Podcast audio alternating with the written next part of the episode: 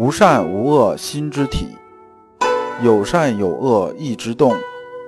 知善知恶是良知，为善去恶是格物。各位同道，大家好，我是老刘刘长志。您现在在收听的是由老刘播讲的《传习录》通俗讲解。老刘说心学，带您领悟心学入世的智慧。各位同道，大家好，今天我们继续讲解《传习录》。今天的题目是《儿童教育手册》下篇，对应的《传习录》章节是幺七八、幺七九。那么这一部分呢，我们呢还是带着问题来听。这个问题是：阳明心学对教育的核心理念是什么？白话就是，从阳明心学的角度来说，我们的教育核心理念究竟是什么？那么我们看《传习录》原文幺七八：凡授书不在图多，但贵精熟。先说啊，授书这种事情啊，不能啊贪多嚼不烂。本来啊能教二百个字，就是全天下来能教二百个字，对不对？那咱们教一百就行了。你得让他呀留出精神头来，你不能搞他特别疲惫。哎，这个老刘有这么一个体会啊。比如说，这个上大学的时候，大家都考英语四级，然后背词典。这很多人都这样的，买本四级词典，然后就想啊，我这个一定要全背下来，然后这样考试要过了。哎，不就五千个单词嘛？我计划一下，一天背多少，一天背多少，最后怎么样怎么样？但实际上，最后能坚持下来的人寥寥无几，真的没多少人能坚持下来。那为什么这样子呢？就是刚开始啊，很热乎的时候啊。你可能一天能背一百个单词，是不是？你背的挺高兴，背了没一周啊，这哎人太疲惫了，受不了，就没什么精神头了。再往下背呢，就开始拖，拖着拖着，最后就干脆扔一边就不背了。往往四级都已经考完了，词典呢基本上背了这四分之一，那就算很勤快的人了。有些人连那个什么，连这开篇的前一百页都没看过，就这个样子。先生接着说呀，关于啊这个咏读的时候啊，一定是要专心的，就字字句句反复啊，抑扬顿挫，把这个东西啊，精神状态最好的精气神集中起来，然后呢，开始啊放到这上面来，那么这样呢，才能叫聪明日开，把这聪明培养起来。你不能把人搞得太疲惫。我从这个角度来说啊，你看这先生啊，也不支持揠苗助长这种事情。这个我想起来上篇讲的就勿忘无助，其实学习呀也是一样的，顺其自然，勿忘无助。幺七九啊，就是这部分内容的一个总结了。先生说，每日功夫先考德，次背书咏书，次习礼或做客访，次赋咏书读书，次歌诗，怎么样？怎么样？就是这个顺序嘛。第一，德是首要的。因为我们修心学嘛，这也是把良知放在首要的地位上。首先，我们心有天理，有良知，然后其他呢是放在第二位的。他讲的顺序也这样：首先啊，先把德这事儿先说了，先以德为本，然后呢就是背书啊、咏书，再就是呢洗礼做客房，再就是这个咏读啊、讲书，再就是讲歌诗啊、讲这个咏读之类的事情。然后按照这个童子这种心性啊，按照这种特质。那么循序渐进去引导，这个教育啊就出来了。教育思想啊是因势利导，循循善诱。而这个孩子就像什么，像璞玉一样啊。教师什么？教师啊是琢玉之人呐，就是玉匠啊。所以你得根据啊这璞玉本身这种材质谨慎下刀，你不能啊很着急一刀下去废了，那你也不能扔到一边他不管。所以啊，任何简单粗暴这种教育都可能扼杀学童的天性，最后呢，把他们逼到与教育者啊初衷背道而驰的另一端。现在我经常听到很多教育孩子这种，特别是孩子青春期开始，就是讲十二岁之后逆反期开始，最后说看着看着这孩子烂了，就开始学坏，家里管也管不了，怎么样怎么样。这个其实啊，与其等到他坏了再管呢，不如前边啊把这事情做好。这些坏掉的孩子啊，往往是一种什么心态呢？他在啊这跟成人接驳这个世界里边，得不到这种存在感，得不到认可，然后变成对立这种状态。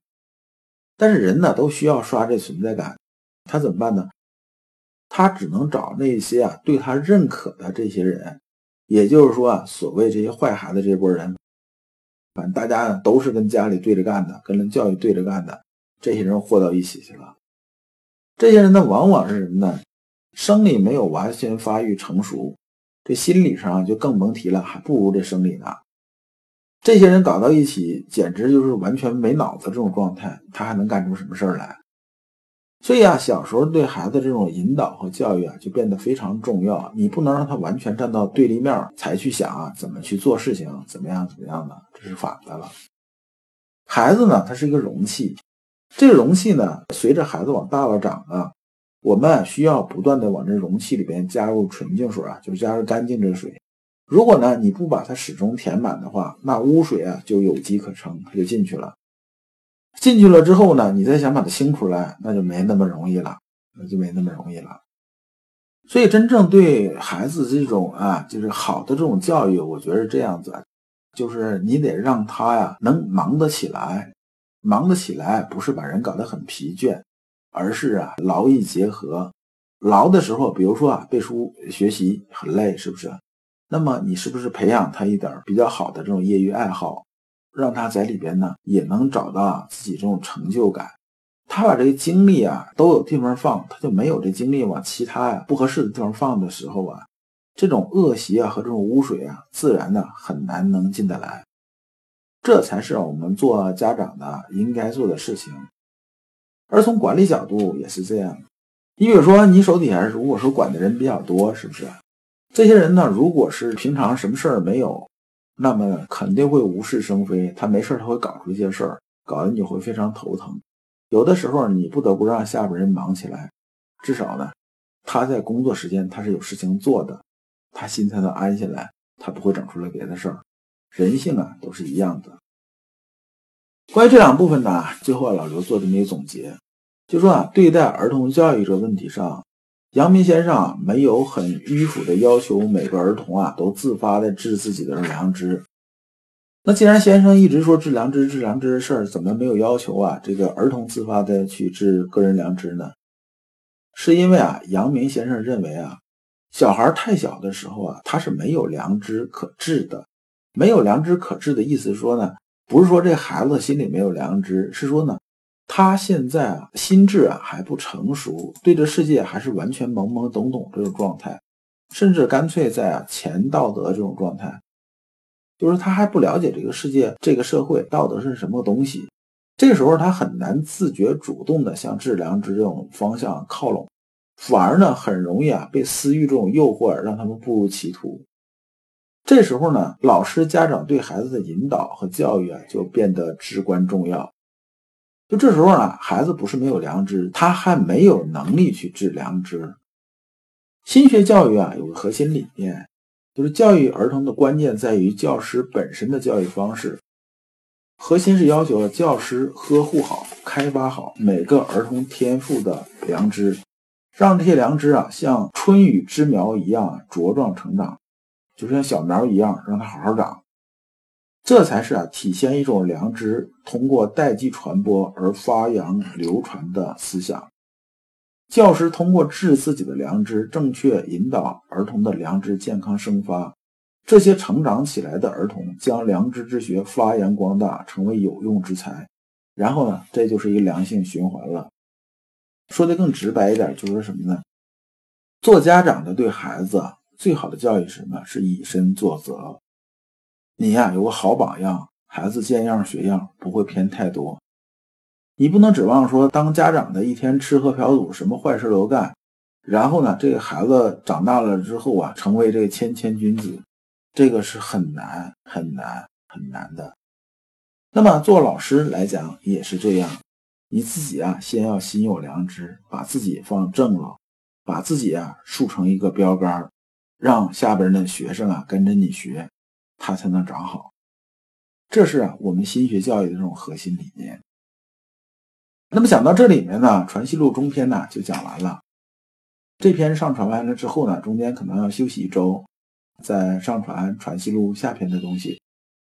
如果你不知道如何进入心学殿堂，如果你在为人处事时经常左右为难，如果你在入世践行时经常茫然无措，那么你可以加老刘的微信。老刘的微信是“老刘说新学”的首字母加三个六。老刘为你答疑解惑，带你趟过晦涩的暗河，到达智慧的彼岸。老刘在此啊，感谢诸君。